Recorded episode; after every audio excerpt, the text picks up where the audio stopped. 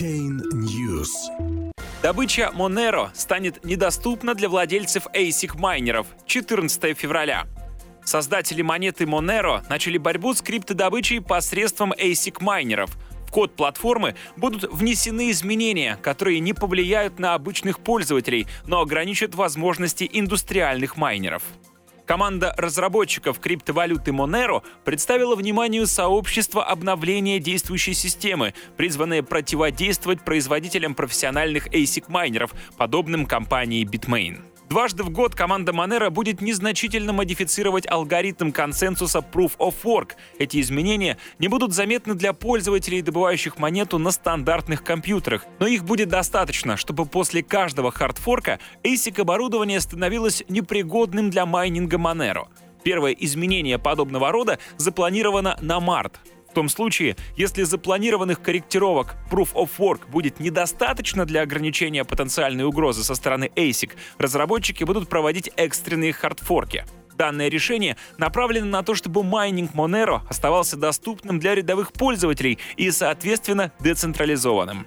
Существует большой разрыв между CPU-майнингом и ASIC-майнингом, что привело к тому, что использование ASIC стало единственным жизнеспособным методом криптодобычи. По сути, это формирует централизацию, поскольку лишь те, кто имеет доступ к специализированному оборудованию, все еще способны майнить. Мы признаем, что приход ASIC может быть неизбежен, но мы считаем, что любой переход к сети с их преобладанием должен быть максимально эгалитарным, способствуя децентрализации, утверждают разработчики.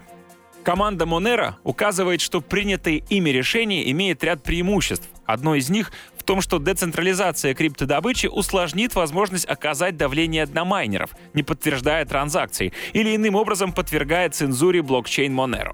При этом исчезнет тенденция к централизации процесса криптодобычи в крупных дата-центрах, как это произошло с биткоином.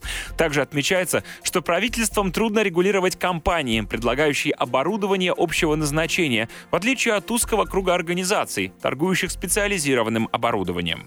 В мире существует лишь несколько компаний, предлагающих конкурентоспособный ASIC с точки зрения производительности и стоимости. В основном это Intel, Global Foundries и другие. Отмечает эксперт по шифрованию и криптовалютам Питер Тот, отдавая лидерство в этой группе компании Bitmain.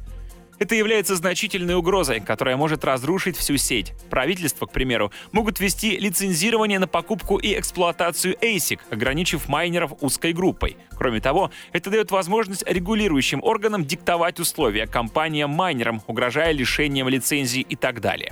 В конце января стало известно, что корейский технологический гигант Samsung в попытке не упустить долю на рынке производства оборудования для майнинга в массовом порядке начал поставку ASIC-чипов китайскому партнеру для добычи биткоинов, а японская корпорация GMO Internet Incorporated анонсировала успешную разработку 12-нанометрового чипа и сообщила о переходе к новой технологии процессоров, на базе которых будут строиться передовые майнинг-системы ASIC.